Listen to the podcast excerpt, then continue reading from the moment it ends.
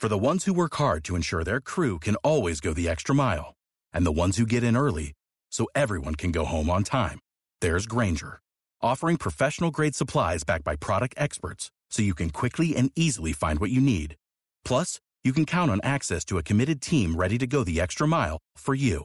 Call, clickgranger.com, or just stop by. Granger, for the ones who get it done.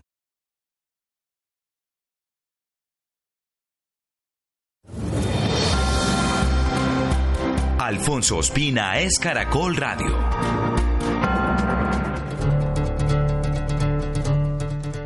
Son las 7 y 50 de la noche. Muchas gracias por continuar con nosotros. Y ahora, después de escuchar las noticias más importantes del día en el resumen informativo que hicimos desde las 7 de la noche, pasamos al momento del análisis, de la opinión, del debate en hora 20 de Caracol Radio. Vamos hoy a analizar recientes decisiones del Consejo Nacional Electoral, el impacto que tienen estas en el proceso político que vive el país, el efecto que puede tener en las elecciones del próximo domingo y lo que implicaría desde el plano judicial. También queremos tener tiempo de analizar las propuestas del gobierno de dar recompensas a quien entregue información sobre compra de votos y también las expectativas y lo que va dejando el paso del presidente Gustavo Petro por China. Está en visita oficial, recordemos, en este mismo instante, reunido con directivas de la empresa que construye el metro de Bogotá.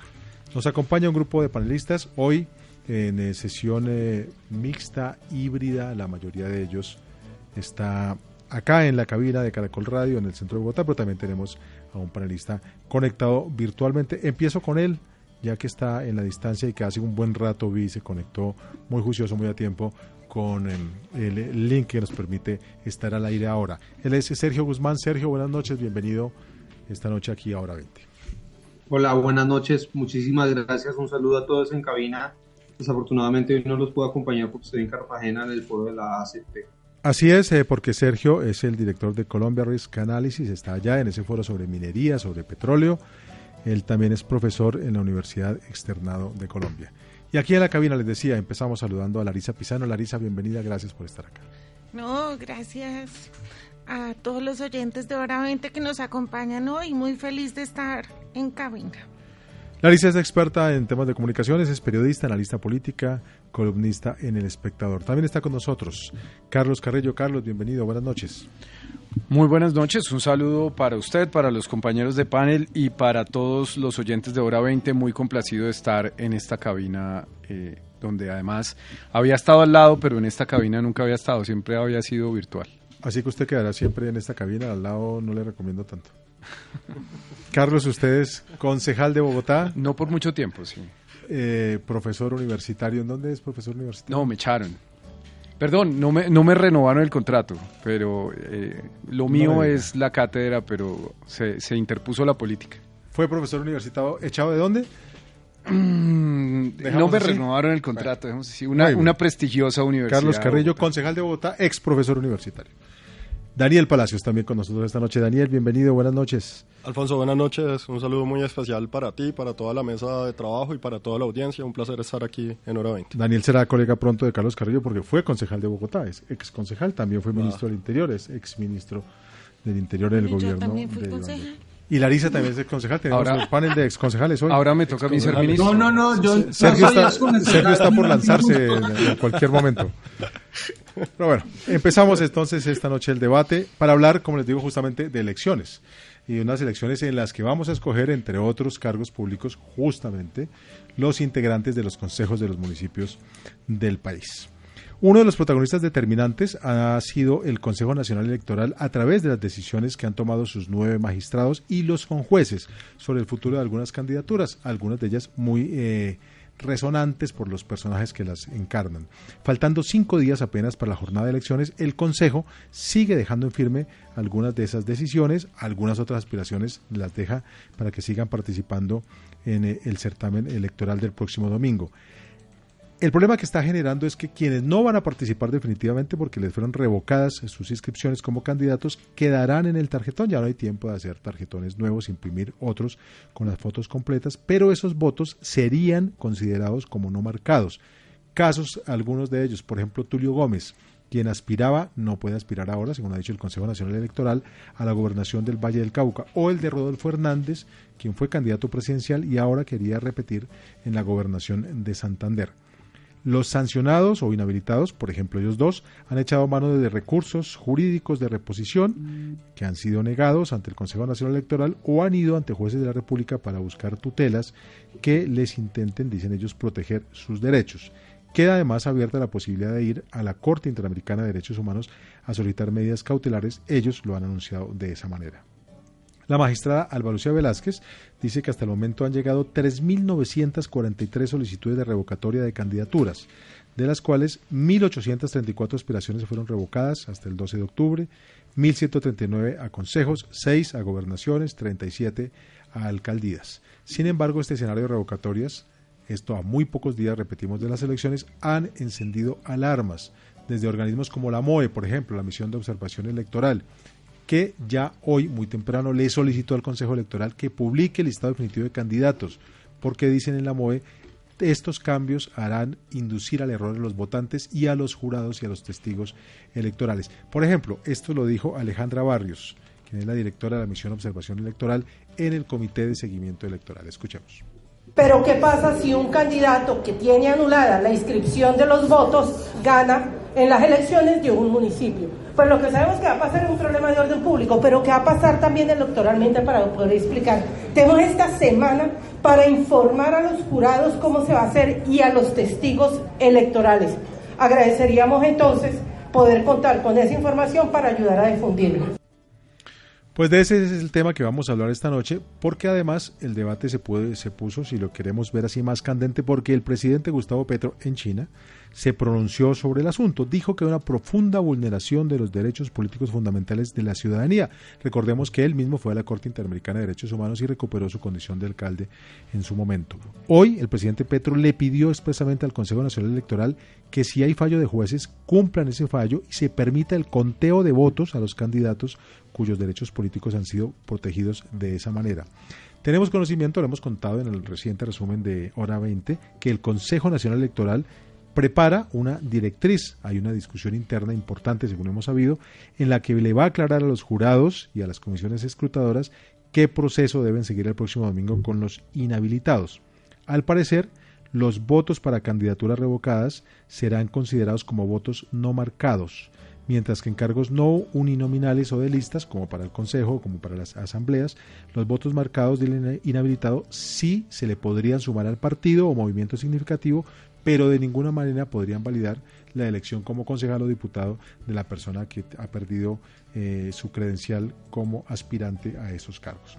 Así que con ese contexto general empezamos el debate de esta noche. Quiero pedirles una mirada, eh, la primera que ustedes tengan sobre lo que está pasando en esta recta final de las elecciones y este eh, espectro de dudas que dejan las decisiones que no han llegado a la resolución última del Consejo Nacional Electoral.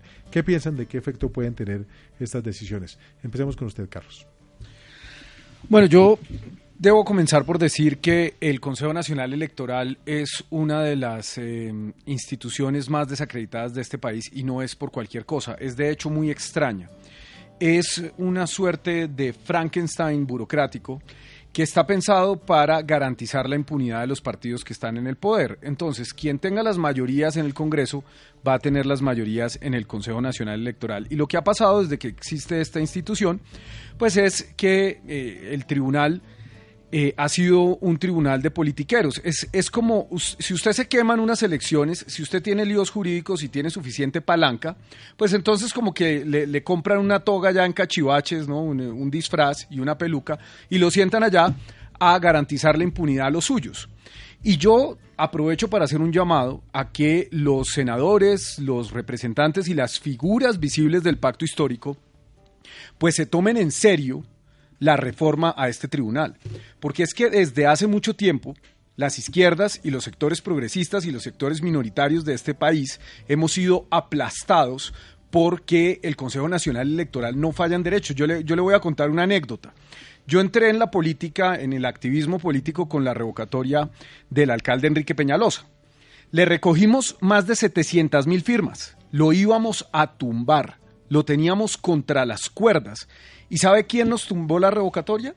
el hoy registrador Alexander López, que Alexander era- Vega. eh, perdón, Alexander Vega, se, se me confundió con el, con, con el presidente del Polo, Alexander Vega, que era la cuota de la ñoñomanía en ese Consejo Nacional Electoral. Y vea lo lejos que ha llegado el señor Alexander Vega. Tumbaron la revocatoria porque según ellos no aparecían las facturas de dos libras de mora en la contabilidad, unas gaseosas y unas empanadas. Eso es absolutamente ridículo. Usted no puede decir que unas facturas de dos libras de mora, de verdad, lo que le estoy diciendo de las moras es real, vale más que la voluntad de 800 mil bogotanos. Pero así es.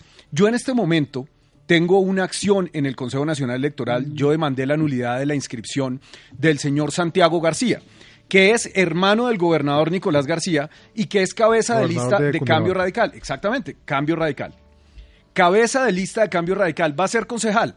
Eso no hay duda. El señor va a ser concejal. Pues imagínese, cuando usted tiene todo el aparato de la gobernación de Cundinamarca, los contratistas, la plata y además la máquina de algunos amigos por acá, yo creo que el doctor Palacios los conoce, Julio Acosta y bueno y demás, usted se hace elegir concejal. Pero resulta que el caso es exactamente el mismo que el de la hermana de Caicedo, incluso peor.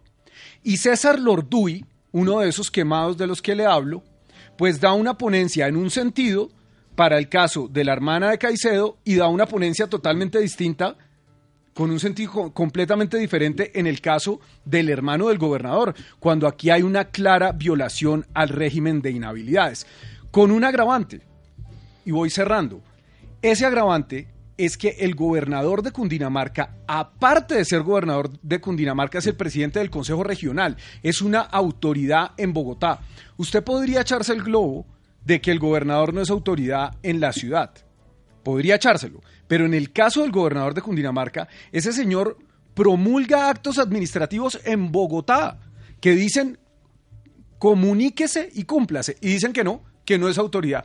Entonces, el caso del señor Lorduy, que pues además, señor absolutamente polémico, impresentable, que, tiene, que ha tenido acusaciones de una gravedad, pero es que es extrema. O sea, ese señor ha sido acusado de feminicidio.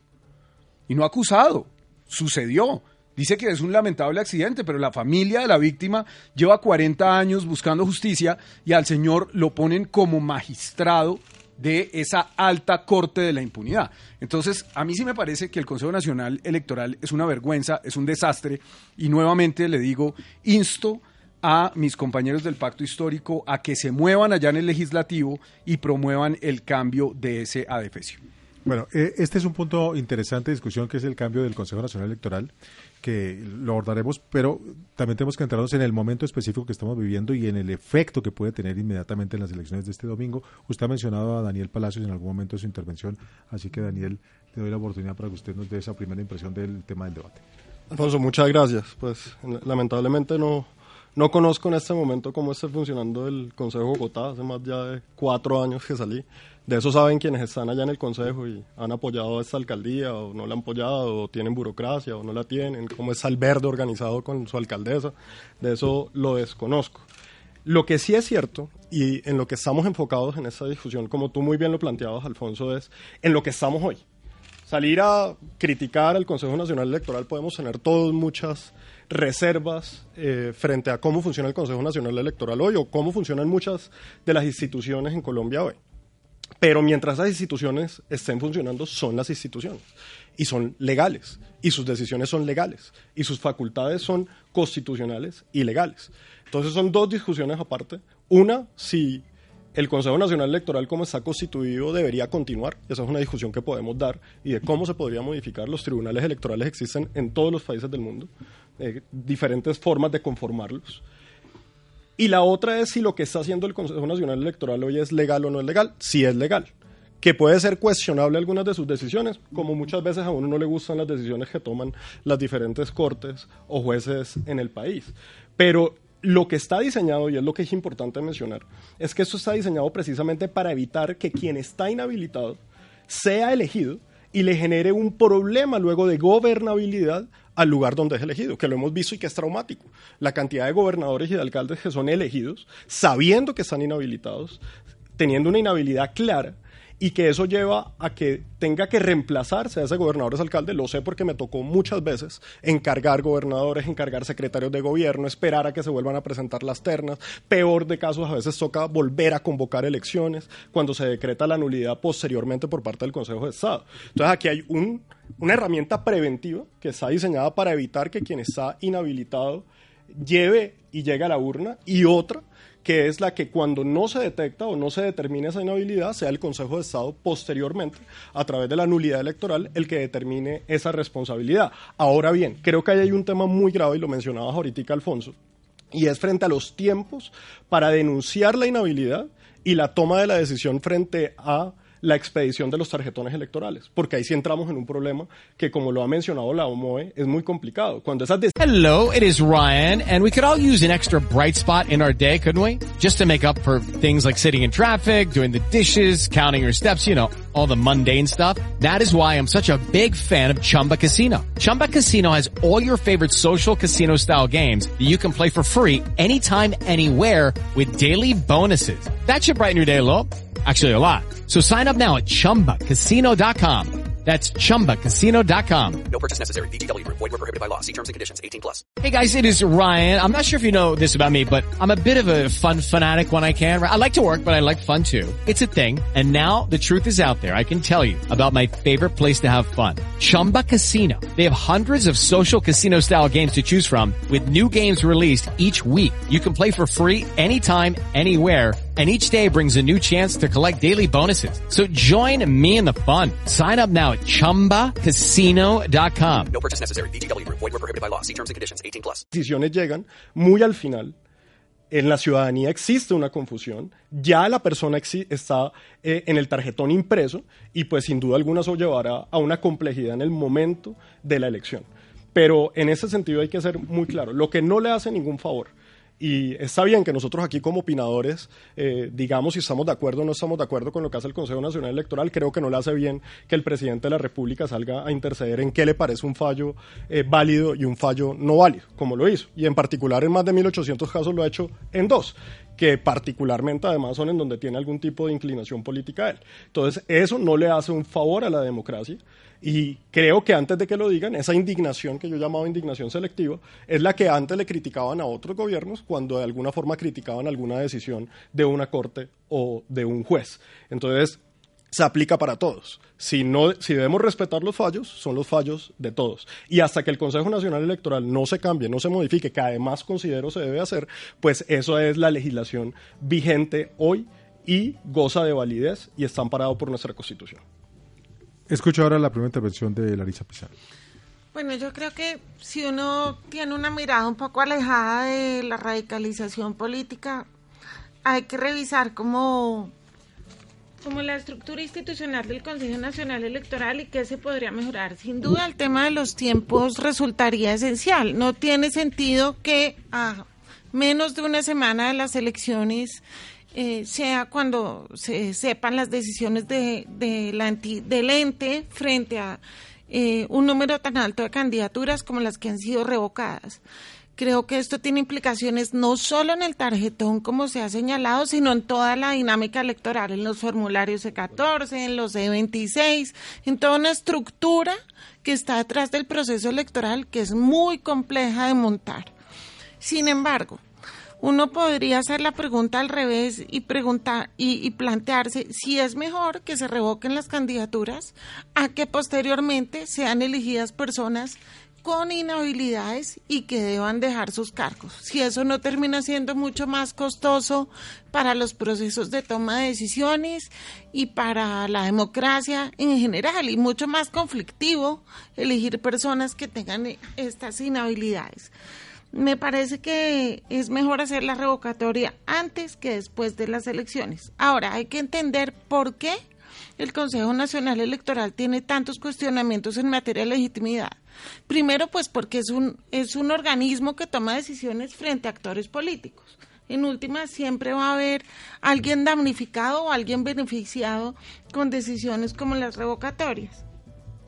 Pero también porque es, porque es un organismo que elige a sus integrantes como representantes de los partidos y lo eligen los parlamentarios, es decir, son políticos elegidos por políticos. Y esto probablemente genera complicaciones, suspicacias, prevenciones en el momento en que los, en los magistrados toman alguna decisión. De pronto habría que pensar en modificar esa manera de elegir los magistrados del Consejo Nacional Electoral, que hasta donde tengo entendido, Daniel, tú me lo corregirás, existe desde la reforma política de 2003, y buscar una manera que le dé más credibilidad al organismo, porque si es un organismo esencial en todas las democracias, eh, eh, tiene estructuras similares en la mayoría de países de América Latina, probablemente en Ecuador y en Perú son un poco diferentes, representan usualmente los magistrados a los partidos políticos, pero en contextos con altos niveles de polarización como el colombiano.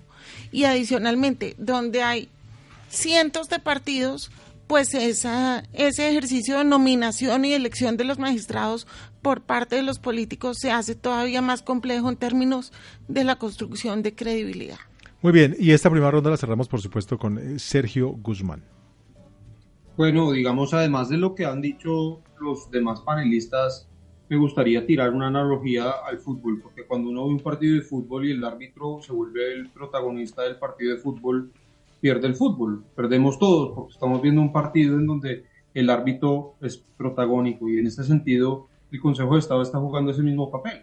El, el, el, Consejo Nacional Electoral está jugando ese mismo papel, está siendo el árbitro de unas elecciones, pero está protagonizando, decidiendo quién puede y quién no puede lanzarse. Pero acá hay una pregunta que yo creo que me, me gustaría lanzarle tanto al exministro Palacios como a Carlos Carrillo, que han integrado partidos políticos y es justamente cuál es el papel que debería tener un partido político para filtrar los candidatos con base a su idoneidad, primeramente, con base a su coherencia ideológica en segunda instancia y con base en sus posibles inhabilidades. Porque aquí me parece que los partidos pasan de agache muchas veces cuando el Consejo Nacional Electoral detecta, ya sea por vicio o por forma o por alguna inhabilidad, que existen impedimentos para que esas personas se hubieran lanzado cuando el primer interesado debió haber sido el comité de avales del partido en garantizar que una persona con la idoneidad y la capacidad para lanzarse ocupara ese, ese papel. Entonces, yo creo que ahí los partidos tienen mucho que explicarnos y lamentablemente como ellos ahora son los que eligen quiénes son los magistrados eh, del Consejo Nacional Electoral, pues tampoco hay un interés muy sincero de, hacer un escrutinio hacia su propia gobernanza. Pues eh, traslado de inmediato esa pregunta que hacen para Daniela, específicamente para Carlos, por supuesto también para Larisa, sobre ese papel de los partidos políticos, pero agrego algo más, porque justamente lo primero que planteó Carlos Carrillo aquí en el debate es sobre el cambio que se necesita el Consejo Nacional Electoral, y ese Consejo Nacional Electoral hoy es formado por delegados de partidos políticos. Entonces, eh, me parece interesante esta línea de debate ¿Qué responsabilidad tienen los partidos políticos en la situación de la que estamos hablando? Absolutamente toda. Es que, es que aquí hay que reconocer la debilidad de los partidos políticos. Y fíjese usted que yo le voy a dar aquí un crédito al doctor Palacios. El Centro Democrático tiene unas prácticas partidistas que a mí me parecen de las mejores en el país. Fíjese usted. O sea, es un partido que tiene una claridad ideológica que yo no comparto en lo absoluto, que tiene no comparte la ideología. Supongo que comparte la claridad. la claridad. Ideológicamente no comparto absolutamente nada de ese partido, pero absolutamente nada es absolutamente nada. Pero tiene además unas prácticas de formación de, de cuadros que son interesantes, de, pues, no vamos a hablar de democracia interna porque tiene un líder natural que es el, el, que decide, pues el presidente eterno, pero en términos generales a mí me parece que sí hay eh, un sentimiento de partido en el centro democrático y hay sobre todo una, una claridad ideológica. Hay otros partidos, como el Partido Verde, por ejemplo, que pasó de ser una fábrica cualquiera de avales, como tantos otros pequeños partidos en Colombia, a convertirse en un partido relevante por la llegada de unos pesos pesados que estaban buscando avales. Usted tiene otros partidos en franca decadencia como el mío, ¿cierto? Donde pues, es, eh, el, polo, democrático. alternativo, sigue siendo mi partido hasta que me expulsen, espero que sea pronto.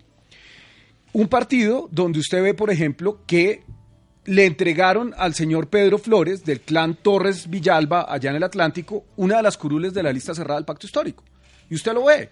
Y entonces el señor Pedro Flores, que nunca había puesto un pie en el partido, que nadie conocía en el partido, resultó avalado por el polo. Y usted cuando ve las votaciones en el Senado, ahí sigue apareciendo que el señor es del polo. Y cuando le entregaron la credencial, el, el mismo Consejo Nacional Electoral del que hablamos, ahí dice, polo democrático alternativo. ¿Y usted sabe cuál es la respuesta que me dan a mí los patriarcas de mi partido? Dicen que no, que es que fue un error de digitación. Eso no se lo cree nadie. Eso no se lo cree absolutamente nadie. Le entregaron uno de los puestos del partido. Entonces, en, el escenario de las listas cerradas, además, vemos algo que es aún más perverso, y es que ya no hablamos de la entrega indiscriminada de avales, sino de la entrega de curules.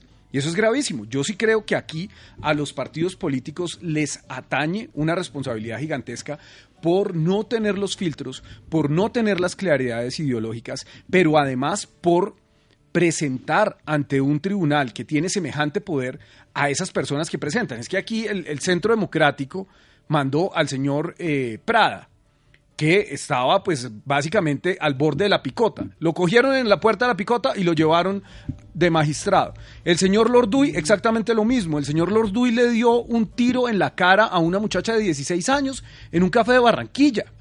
Entonces, aquí poner gente que no tiene ninguna presentación en un tribunal, pues uno no puede esperar que haya resultados distintos. Y permítame una cosa, Alfonso, muy rápido decirla, porque es que a mí me sorprende cómo para el doctor Palacios las instituciones son muy respetables, pero las leyes no. El Consejo Nacional Electoral no falla en derecho. Y ese es el problema. Por eso es que muchas cosas después se caen en el Consejo de Estado. Le voy a poner un ejemplo concreto. El candidato a la alcaldía de Bogotá, Juan Daniel Oviedo, que es el candidato del uribismo. Ese señor está inhabilitado. A mí me cae muy bien. Es un bacán, es divertidísimo, está muy de moda. Pero ese señor violó el régimen de inhabilidades. Las leyes, cuando tienen que ver con inhabilidades, se interpretan de forma taxativa. Ahí no cabe interpretación. La 617, la 136, el Estatuto Orgánico de Bogotá, que es una norma especialísima. Usted mira cualquiera de esas leyes y es clarísimo, celebrar contratos con una institución de cualquier nivel. Puede ser nivel nacional, lo que sea que esté domiciliada en Bogotá. El señor está inhabilitado. Si por algún avatar del destino Juan Daniel Oviedo fuera elegido alcalde de Bogotá, estaríamos dentro de siete u ocho meses otra vez con el presidente de la República recibiendo una terna del movimiento significativo de ciudadanos por toda por Bogotá, es decir, Charo Guerra podría ser alcaldesa de Bogotá, porque al señor el Consejo de Estado lo tumba.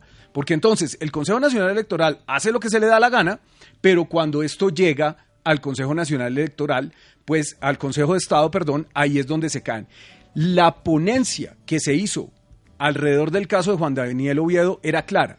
La ponencia que hizo la magistrada era que el señor se tenía que caer, que había violado el régimen de inhabilidades, pero los politiqueros del Consejo Nacional Electoral simplemente lo dejaron pasar. Entonces aquí no le estamos evitando ningún traumatismo a, la, a los ciudadanos ni al Estado, porque efectivamente cuando llega a un organismo que sí falla en derecho, entonces se cae. Pero, pero el concejal Carrillo plantea de nuevo el tema de la legitimidad, que tanta legitimidad tiene un político o politiquero, como, como él lo menciona, para tomar decisiones eh, en el ámbito democrático. Yo creo que uno no puede asumir que todas las instituciones per se están obligadas a estar compuestas por eh, actores políticos deliberadamente malos, pero sí que mejorar el diseño institucional en casos como este es posible. Yo insisto en que el problema es que sean representantes de los partidos elegidos por los parlamentarios. Habría que cambiar el esquema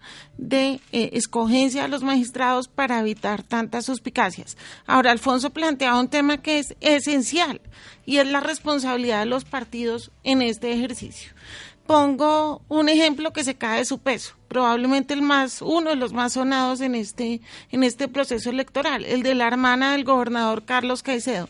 ¿En qué cabeza que aspiraba a la alcaldía de Santa Marta? Que aspiraba a la alcaldía de Santa Marta, la capital del departamento que gobierna su hermano. ¿En qué cabeza cabe que esas personas no tuvieran clara la norma?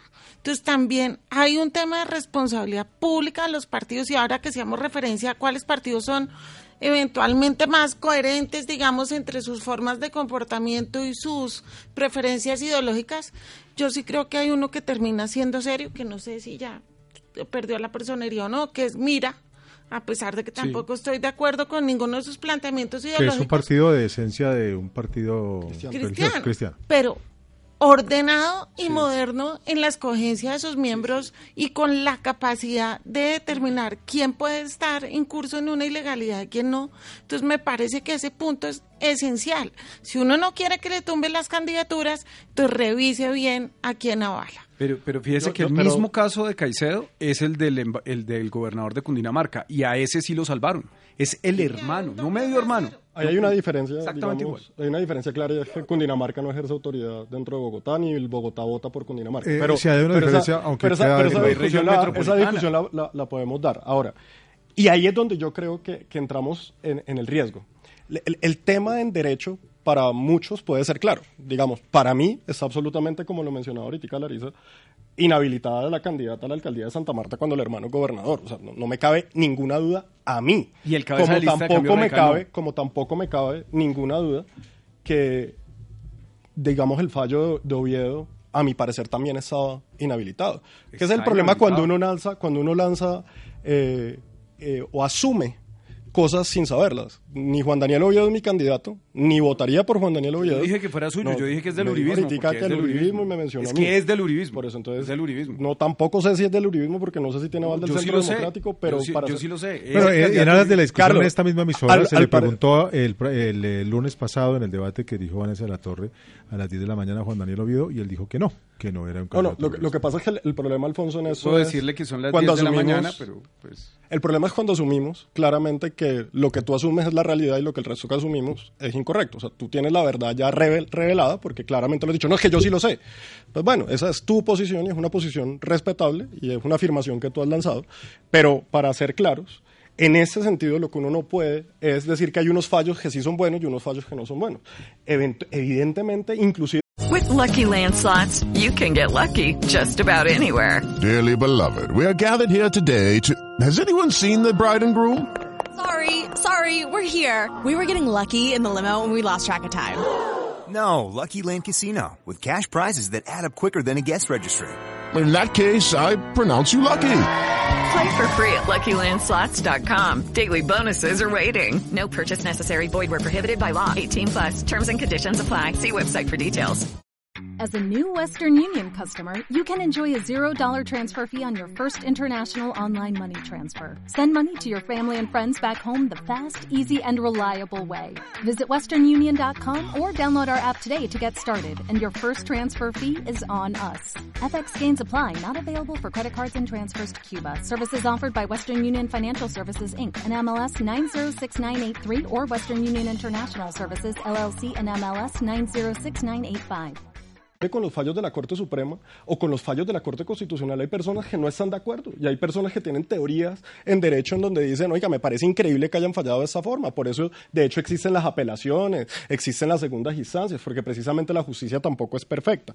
Pero lo que sí debe quedar claro es que si nosotros miráramos una nueva arquitectura en el CNE, sin duda alguna es imposible de separar a los partidos, porque precisamente los partidos son los actores políticos. Si usted mira, por ejemplo, cómo está el, la- el Federal Election Committee de los Estados Unidos, el FSE, que son seis magistrados, es la equivalencia del Consejo Nacional Electoral de nosotros. Son seis magistrados. Existe una norma en donde dice que eh, no pueden haber más de tres de un mismo partido. Pues en Estados Unidos hay dos partidos, quiere decir que son tres y son tres. Y se toma decisiones solamente con cuatro. Quiere decir que siempre va a tener que ganar con el voto de alguno del otro partido. Y en ese sentido, allá son propuestos por el presidente de los Estados Unidos y son elegidos por el Senado de la República. Ahora, yo estoy de acuerdo con Larisa. Yo creo que aquí hay- deberíamos revisar varias cosas. En primero, los partidos tienen una responsabilidad de ternar gente idónea y tal vez una restricción que podríamos comenzar a mirar es que quienes hayan ejercido como congresistas en el periodo inmediatamente anterior no puedan ser electos como eh, miembros del Consejo Nacional Electoral. Yo creo que eso fue una salvaguarda, eso es una salvaguarda importante. La otra, los requisitos de esos magistrados. Porque es que ser miembro de un partido no no quiere decir que uno tenga que haber sido exconcejal, excongresista, exalcalde. Quiere decir como, de hecho, y el ejemplo que ponía ahorita el concejal, en el, en el Consejo Nacional Electoral pasado, los dos magistrados que tuvo el Centro Democrático no eran excongresistas. Eran, de hecho, dos abogados muy respetables, que eran Pedro Felipe Gutiérrez, abogado electoral, eh, Reinaldo, que también era un abogado electoral, y Felipe García, que era un abogado también con una práctica prominente. Entonces yo creo que también en eso podríamos trabajar, en una reforma que establezca unas restricciones y que también establezca unos requisitos, porque si lamentablemente los partidos no tienen la responsabilidad de ternar personas con el suficiente conocimiento en lo electoral y que tengan la hoja de vida para garantizar unos conocimientos en derecho, pues sin duda alguna hay que mejorar las condiciones legales para que eso se pueda dar. Y no solamente está esa responsabilidad. Mira que la ley y la última reforma política estableció que los partidos tienen unas responsabilidades cuando el representante legal, quiere decir el secretario general del partido o quien autoriza los avales, da avales de personas inhabilitadas. Eso tiene una consecuencia tanto penal como tiene una consecuencia disciplinaria. Entonces, en ese sentido... Pero es una, hay un, hay un asunto que a mí me parece, usted tiene razón en, ciertas cosas, pero es que en este momento en Estados Unidos hay dos partidos, acá hay 36 partidos. Por, por, eso mismo es la, la dificultad, y a eso iba. Mira, mira Cada te, lo, te lo digo, dos más. Y te lo digo rápidamente. En Estados Unidos es muy fácil tú conformar esa comisión, porque con dos partidos, como digo, de 6, 3 y 3, y se hace mayoría con 4. Acá tenemos 36 En Colombia partidos, con 36 partidos, ¿cómo Mañana se eligen los magistrados? 38. ¿Cómo se eligen los magistrados del Consejo Nacional Electoral? Con una plancha de residuos. Ojo a esto. De acuerdo a la conformación del Congreso, se divide el número de magistrados y de ahí, de acuerdo a la fuerza que tenga cada partido, se establece el número de cupos que tiene ese partido dentro del Consejo Nacional Electoral. Entonces, ¿eso a qué trata de llevar? A que la representatividad que haya en el Consejo Nacional Electoral represente todas las fuerzas en el tamaño que representan en el Congreso. Y por eso hoy las mayorías en el CNE muy a pesar de lo que difiero nuevamente del concejal, y si tiene conocimiento como está hoy las mayorías organizadas en el Consejo Nacional Electoral, son unas mayorías más petristas que mayorías de la oposición. Pero, y pero están establecidas precisamente otro, por lo veo mal de matemáticas. Tanto que el presidente del Consejo Nacional Electoral, el primero, fue del Sí, Pacto Histórico. pe- lo, veo mal, lo veo mal de matemáticas porque es que el pacto histórico obtuvo 20, 20 senadores. 20 no es la mayoría de más de 108. No, no, suma la Entonces- coalición que está en el, el Consejo entonces, Nacional Electoral. Claro, pero hay, hay tres magistrados del pacto histórico. ¿Y cómo están votando los otros? ¿Cómo está votando la U y cómo está votando el Partido Conservador en el Consejo Nacional Electoral? ¿Y cómo está votando el ¿Con Centro quién se Democrático? están aliando? ¿Y cómo Pues está el votando el Centro Democrático? En el caso, en el Es que por estamos ejemplo, totalmente es que eso es un tribunal de impunidad y por eso empiezo por hacerle el llamado a la gente del pacto histórico. O sea, yo soy un modesto concejal y no lo seré por mucho tiempo porque ya sabe, me sacaron a sombrerazos. Entonces, los que están allá sentados en el Capitolio son los que pueden reformar ese, ese tribunal. Estamos absolutamente de acuerdo. Bueno, de hecho, Pero aguanten, aguanten que hay otro, hay otro asunto El senador Humberto de la Calle en el un poco sentido más de denso. despolitizar un poco el Consejo Nacional Electoral. Yo no creo que haya un problema relacionado con, con el hecho de que sean políticos per se, más que con la materia prima que llega a ese lugar. Digamos, no es que sean políticos porque tienen en todas las instancias y en todos los lugares del mundo, los partidos merecen tener representación en el sistema de pesos y contrapesos del, del proceso electoral. Es- Sergio te estaba diciendo algo, Ay, no perdón. lo escuchaste, pero eh, ya, Sí, y, y hay, hay que examinar también no solo el papel de los partidos políticos en eso, sino en el asunto de los coavales. Porque hay candidatos que tienen avales de 10 partidos políticos y se están lanzando para una gobernación o para una alcaldía en algunos casos. Entonces, en ese sentido, si hay un candidato que resulta no ser idóneo, que tiene alguna inhabilidad, entonces debería tener alguna consecuencia el partido o en su defecto los 10 partidos que coavalaron a esa persona. Yo pienso que sí, los partidos tienen que tener una penalidad por eh, los candidatos que son no aptos para, para ejercer política en el país que ellos avalan, como por ejemplo el caso de Julián Bedoya, por un partido de las negritudes eh, que ahora se está lanzando gobernador de Antioquia. Bueno, eh, quiero antes de irnos al corte en unos minutos eh, darles otro elemento para el debate, que lo mencionábamos también, es que el presidente Gustavo Petro está en China, como siempre, por supuesto, está trinando, posteando, tuiteando. A, a pesar de, de las restricciones al Internet en China, que Twitter está censurado. Es verdad, Sí. es verdad, interesante, no lo había pensado. De están trinando desde Colombia. Eh, Pero bueno, el presidente está tirando y uno de los trinos que ha puesto es decir que el Consejo Nacional Electoral, o hablar sobre el Consejo Nacional Electoral y pedirle que acepte eventuales fallos y cuente los votos de las personas que serán inhabilitadas si, inhabilitadas si hay un fallo judicial así se lo pida. Eh, y esto abre una cosa muy, muy eh, también de alguna manera angustiosa para el futuro porque esto nos pone con un escenario nuevo que es el que el mismo ha utilizado de ir a escenarios internacionales. ¿Cómo ven ustedes esa intervención, ese pedido que ha hecho el presidente Gustavo Petro? No, pues yo sin duda alguna, y como lo mencioné ahorita y vuelvo y lo repito, como se le critica a cualquier gobierno que cuestione las decisiones de la, de la justicia y en este caso así el CNE tenga los cuestionamientos que tiene, es un operador de justicia en el tema electoral. Es el máximo órgano electoral del país. De hecho, en Colombia tenemos una situación en donde la organización electoral no depende del gobierno la organización electoral no es dependiente ni subordinada ni al presidente ni al ministro del Interior, así muchas personas lo piensen. Eh, y créame que lo sufrí, lo sufrí en carne propia porque muchas veces lo llamaban a uno, pero dígale al registrador, acá no sé qué pensé, pues yo no soy el jefe del registrador eh, en su momento, eh, porque la organización electoral es independiente. Entonces, cuando el presidente de la República cuestiona y de cierta forma da instrucciones a un tribunal, que en este sentido, vuelvo y repito, es un tribunal electoral, pues sin duda alguna es complejo, sobre todo cuando existen unos intereses políticos también por parte de su partido o por las coaliciones que su partido está llevando en diferentes lugares del territorio nacional. Quiere, quiere decir, creo que no le hace un favor el presidente a el proceso electoral cuando se mete en las decisiones del CNE o como se mete en cualquier decisión de cualquiera de las altas cortes. Carlos, Larisa, Sergio, ¿una opinión sobre lo que ha dicho el presidente Petro? Pues yo creo que ese tema de la judicialización de la política, la judicialización del urbanismo, la judicialización de todo en este país también nos lleva a la imposibilidad de tener ejercicios de planeación y de construcción de políticas públicas de largo plazo. Hay una institución eh, que hace parte del sistema electoral y que hace parte de todo el conjunto encargado junto con la registraduría de garantizar las normas de funcionamiento democrático. ¿Por qué le vamos a tener que meter más fuerza a un juez que a esa institución?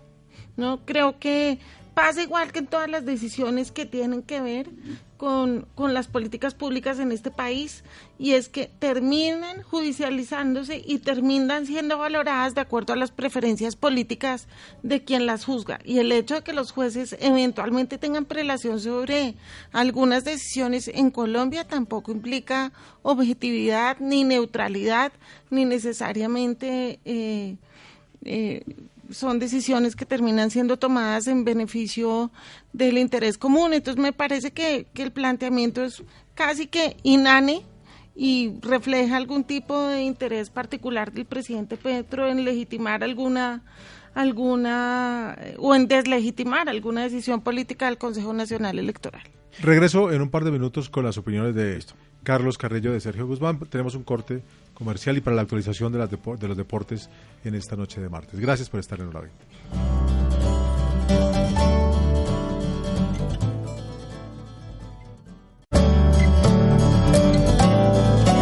Hora 20.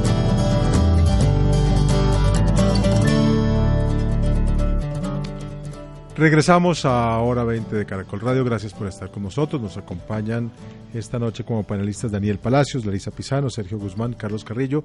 Retomamos de inmediato el tema que nos convoca sobre las elecciones del próximo domingo, pero antes una breve actualización de la situación que se vive a esta hora es en Bogotá, en la vía del aeropuerto, especialmente en el occidente de la ciudad, que continúa bloqueada. ¿Qué ha pasado en los últimos eh, minutos, Juan David Botero? Pues Alfonso, continúa el bloqueo de cerca de 10 carros eh, de taxi. Los conductores siguen aquí en la calle 26 con Avenida Ciudad de Cali, pues bloqueando la vía. Justamente por esto, decenas de cientos de usuarios del servicio de transporte público están caminando, se bajaron de los buses troncales y caminan hacia sus destinos, eh, trayectos que demoraban media hora se están demorando cerca de tres horas porque les toca ir caminando. Hace pocos minutos hablamos con algunos de ellos y esto fue lo que nos dijeron. Eh, desde la estación de Ciudad Universitaria Lotería de Bogotá. ¿Cuánto llevas caminando? Aproximadamente dos horas. Eh, por ahí otra hora para llegar a mi casa, que es al otro lado vengativa. Exactamente, ya llevo más de 40 minutos caminando, más o menos una hora más. Alfonso, la movilidad por la calle 26 y por este corredor, desde el Parque Simón Bolívar, desde la avenida Boyacá también hacia el aeropuerto del Dorado, está completamente colapsada. Justamente en este momento acaba de llegar el SMAT al punto para intentar mediar la situación.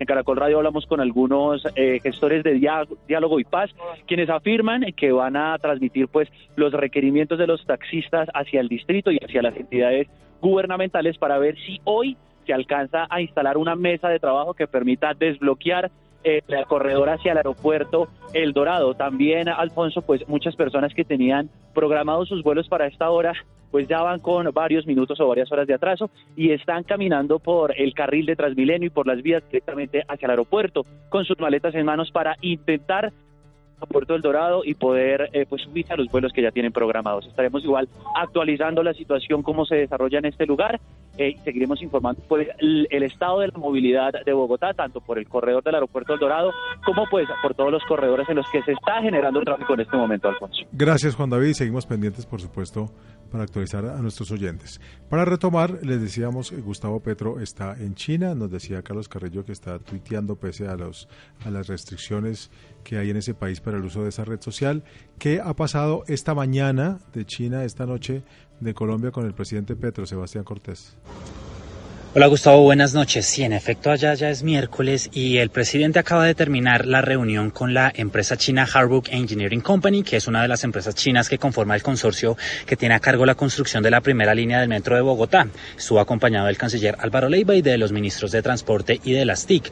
Esta reunión, lo había dicho el presidente y también lo confirmó antes del ingreso el ministro de Transporte, era para revisar las alternativas, Alfonso, que se tienen eh, con las distintas opciones, viabilidad, costo, beneficio, es lo que dice el ministro para ver si se puede terminar modificando la, la primera línea del metro en la zona del centro y Chapinero para hacerla subterránea.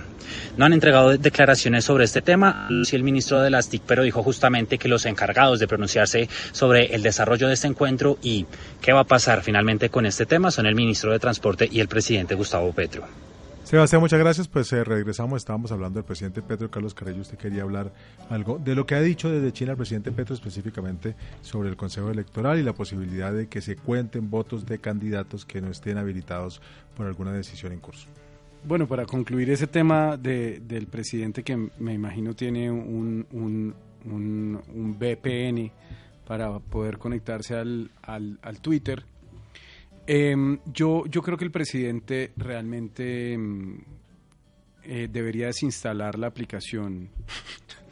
Creo que, creo que sería mejor. Reiniciarlo todo. Mejor, mejor comentario que ha hecho el consejo. Todos estamos de acuerdo con Todos. O sea, algo. mejor dicho. Todos, todos, consenso. Todos, consenso. Es, es, es, creo lo mejor. O la limita. Yo, yo, yo tengo iPhone, no sé los que tienen eh, Android, pero usted ahí puede ponerle una limitación de tiempo a las apps si no la quiere desinstalar. Eh, Daniel también. Ah, Sergio Guzmán nos ha pedido también una opinión sobre este asunto del presidente Petro. No, digamos, nadie va a impedir que Petro tuitee lo que se le da la gana. Lo que pasa es que Petro tampoco concibe que en su rol presidencial ya no es un tuitero más. Y esto no soy el primero que lo dice, lo ha dicho todo el mundo, pero parece que el presidente todavía eso no le ha entrado en la cabeza, que él simplemente no puede opinar de lo divino y de lo humano cuando se le dé la gana, eh, porque él ahora ostenta una magistratura que es aún mayor que, que, sí mismo. Y yo creo que Petro todavía no ha concebido eso. O sea, él todo el tiempo se dice que él es el presidente y él es el jefe de Estado como si se lo estuviera tratando de decir a sí mismo, pero claramente esto sí se sale de la dignidad del poder que tiene. Bueno, pues justamente para enlazar otra de las cosas que ha dicho el presidente Petro, no solo él, por supuesto, pero él ha intervenido también en su Twitter con VPN especial desde China, es esta idea de dar recompensas por información sobre personas que estén pagando para votar, comprando votos, que es por supuesto un delito electoral. Ha hablado incluso de dar eh, recompensas de entre 1 y 5 millones. Si quiero escuchar sus opiniones. Empiezo con Daniel Palacios, que justamente fue hace muy poco tiempo ministro del Interior y tuvo que lidiar con este asunto de la compra de votos y de las recompensas. Bueno, en ese, en ese sentido, digamos, más allá de que considero que es válido establecer mecanismos que puedan evitar la compra de voto y que los esfuerzos que se hagan para eso, sin duda alguna, son bienvenidos. En ese sentido hay que pues manifestar varios temas. Primero, las recompensas no las da el Ministerio del Interior, no las da el Ministerio de Justicia. El único que tiene realmente De bolsa de recompensas es el Ministerio de Defensa y esa misma bolsa la tienen los comandantes departamentales o los comandantes metropolitanos en auxilio de los secretarios de gobierno, digamos, quiere decir de las bolsas de alcaldía, cuando se dan esas recompensas que generalmente son por delitos de alto impacto o por algún delito que ha generado realmente esa necesidad de generar una recompensa, objetivos de alto valor, etcétera, etcétera, es un fondo que se maneja dentro del Ministerio de Defensa. ¿Qué sería lo complejo en este caso? Que generalmente la recompensa se entrega cuando se lleva la efectiva captura o judicialización por parte de la información recibida. Quiere decir, no es que yo llame y denuncie y enseguida me dan una plata, no, sino es que yo diga, esta persona me está comprando los votos y eh, efectivamente lleve a una materialización de la captura. Y en ese sentido él habla de que le daría un porcentaje del, del valor de la, de la compra de votos, que entonces sería la palabra de la persona, no es que me estaba dando 500, o me estaba dando 10, o me estaba dando un millón. Creo que materializarla como está es bastante compleja y podría a esta altura sonar muy improvisada. Hemos tenido mucho tiempo para preparar la jornada electoral. Han habido un sinnúmero de comisiones nacionales de garantías electorales, de estableci- establecimiento del plan de todos los requerimientos que se necesitan para garantizar una elección. Y sí suena un poco improvisado ya a esta altura anunciarla, porque pues lleva muchas preguntas. ¿Cómo se implementaría? ¿De dónde sale la plata? ¿Cómo se pagaría? ¿Quiénes se pagarían? Y realmente pensaría uno que debería ir más dirigida a desarticular o desmantelar esas redes grandes de compra de votos en donde realmente en algunos lugares del país eh, se generan. El Ministerio del Interior tiene una aplicación, que pues, aprovecho y lo digo, que es Uriel, y esa aplicación eh, es muy buena, se hacen denuncias en tiempo real, están conectadas inmediatamente con la Fiscalía General de la Nación. Eh, no sé cómo articularían a Uriel, digamos, de manera inmediata, si es que el ciudadano se le va a acercar al policía y en la mesa eh, electoral a decirle, venga, me están comprando el voto. O sea, materializarlo lo veo difícil pero sin duda alguna vuelvo y reitero que cualquier esfuerzo que pueda llevar a evitar la compra de votos es válido. Sin embargo, veo este improvisado y un poco a destiempo. Ya llevamos mucho tiempo preparando una jornada electoral y eso puede llevar a desórdenes y sobre todo en la fuerza pública, eh, mecanismos de cómo aplicarlo, eh, relacionamiento con la fiscalía, la denuncia, la- el SPOA, el pago, cuándo se va a hacer el pago. O sea, creo que, Es- creo que es bastante improvisado. Es, es realmente, eh, digamos, si no, es ineficaz plantear eso en el país más clientelista del mundo, que tan solo con la denuncia, que es lo que se ha dicho, se va a poder recibir una recompensa. Además hay que considerar que en el mundo político, que es un mundo de competencia, un mundo de enemistades y un mundo de tensiones,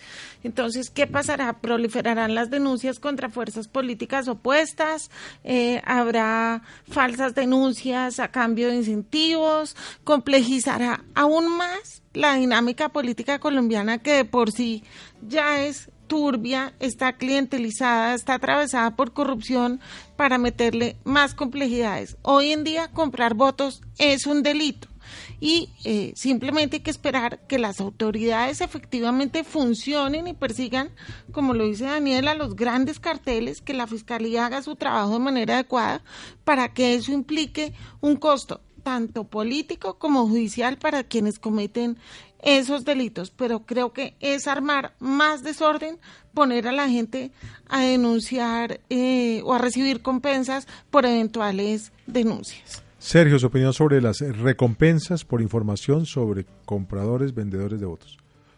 Pues yo creo que una de las cosas que decía Daniel Palacios y, y creo que es muy acertada es, digamos, ya ha habido tiempo para hacer estas denuncias, el presidente interviene y ofrece una recompensa de una forma pues improvisada a, a cinco días de las elecciones.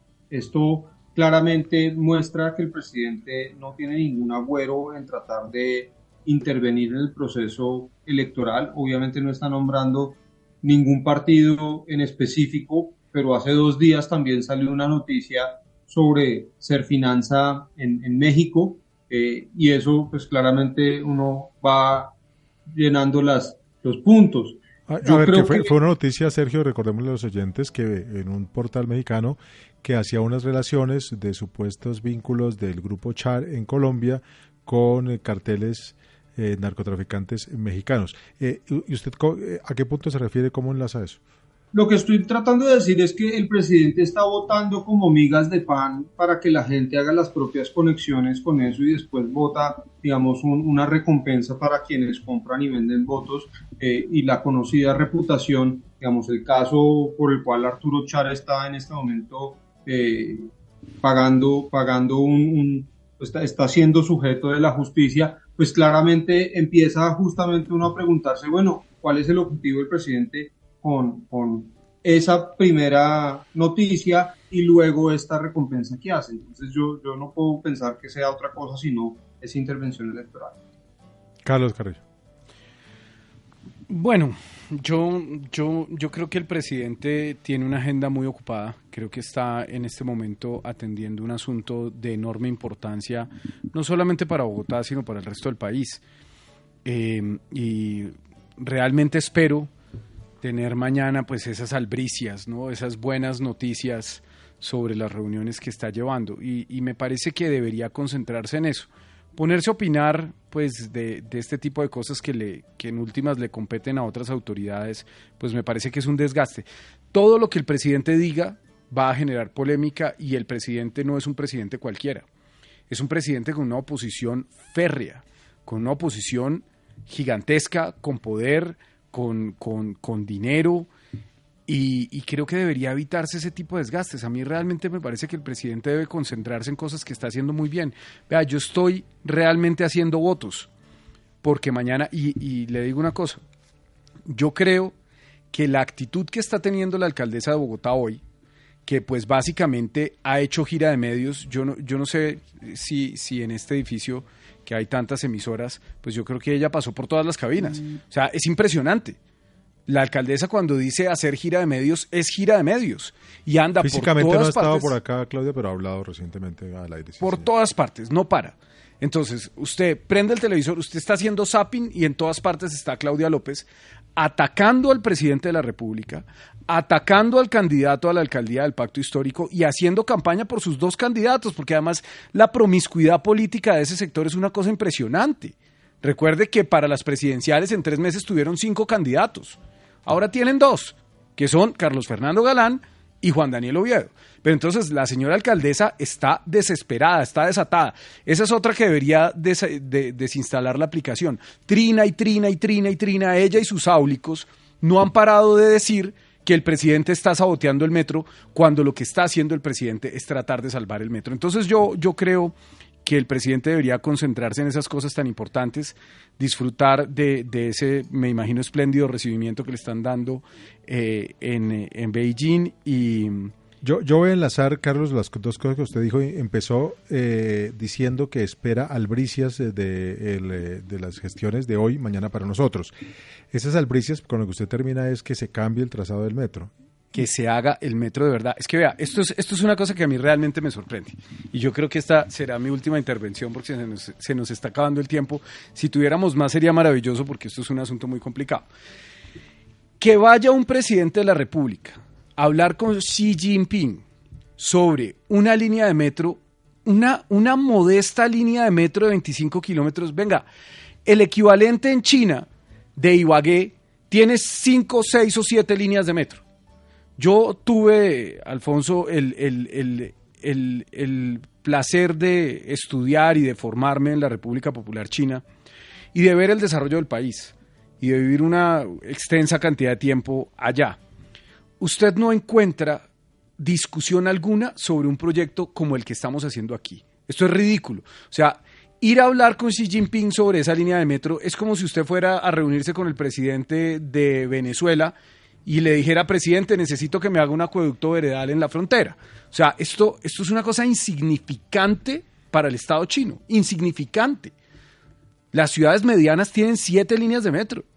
Es así y no se ponen con las tonterías que nos hemos puesto aquí, donde lo que hay es un sector económico, un monopolio de los buses como no existe en ninguna parte del mundo, al punto de que el, el proyecto que firmó Enrique Peñalosa, pues lo que busca es perpetuar ese monopolio de los buses. Aquí se inventaron una chambonada que lo que busca es que Bogotá ni en los próximos 80 o 90 años se mueva en metro como todas las grandes ciudades del mundo. Entonces, si el presidente logra modificar ese proyecto, ese proyecto chapucero, ese proyecto, pues además malintencionado que hoy se está ejecutando y que la alcaldesa demandó.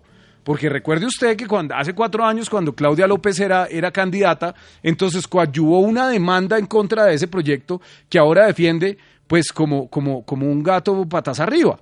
Entonces, si el presidente logra hacer que esa primera línea se haga bien. Y por ejemplo, le voy a decir una cosa, espero no, no, no excederme en tecnicismos, pero es que es importante. Hoy la alcaldesa anda diciendo que ella va a que ella va a dejar firmada la segunda línea del metro. Eso es mentira. Eso no es la segunda línea de nada. Eso es la otra mitad del metro que la alcaldesa decía, es que la otra mitad se la robó Peñalosa. Sí, la otra mitad se la robó Peñalosa, eso son palabras de Claudia López, y ahora ella quiere decir que la otra mitad es la segunda línea, pero la deja desconectada. Eso no tiene ningún sentido. Va a haber 10 pisos de diferencia entre una línea y la otra. Entonces, si en este momento, sí, ya termino con esto.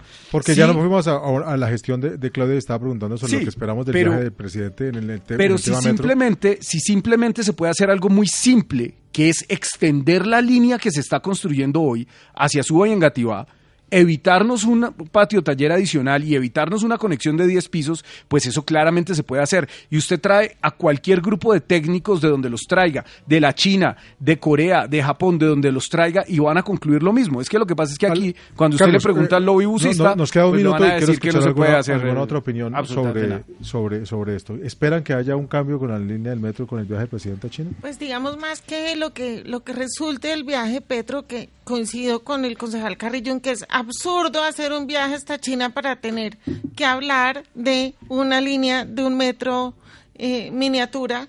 Me parece que eh, es muy triste para el urbanismo y para Bogotá que eh, haya indefiniciones de largo plazo, que sea imposible generar procesos de planeación a largo plazo, sea cual sea la razón, sea un tema de ego, sea un tema de diferencias ideológicas, sea cual sea en todas partes y probablemente el éxito que Carlos planteaba en China y en la ciudad china se debe a ejercicios de planeación consistentes de largo plazo, respetuosos, en los que los egos no tienen cabida. Hoy en Bogotá no hay ni metro, ni hay sistema de transporte por la séptima, la ciudad está enfeecida, destruida, aburrida, contaminada, todo porque estamos cambiando cada cuatro años de proyecto de movilidad y los proyectos estructurales eh, varían según sea la voluntad del alcalde de turno.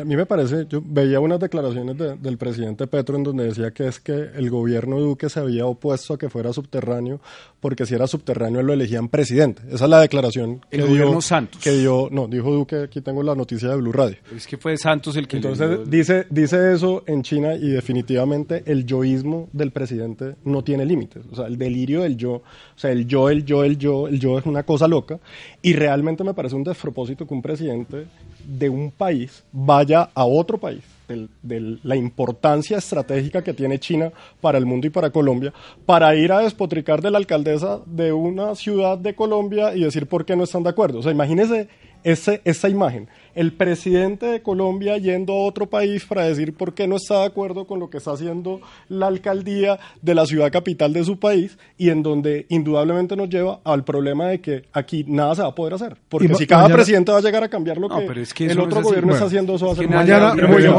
mañana veremos los resultados. Sergio, tengo que cortar en este momento, le agradezco mucho su participación esta noche, como a Carlos, a Larisa a Daniel y especialmente a los oyentes. Termina aquí hora 20 en segundos. Actualización de la situación en el occidente de Bogotá, la vía del aeropuerto. Viene ya el alargue, el mejor programa deportivo de las noches de la Radio Colombia. La mañana vuelve a hora 20, a las 7 de la noche. Gracias a todos.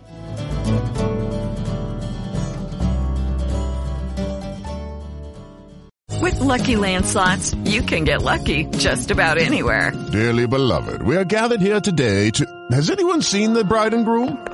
Sorry, sorry, we're here. We were getting lucky in the limo and we lost track of time.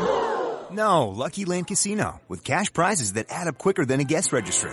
In that case, I pronounce you lucky. Play for free at LuckyLandSlots.com. Daily bonuses are waiting. No purchase necessary. Void where prohibited by law. 18 plus. Terms and conditions apply. See website for details.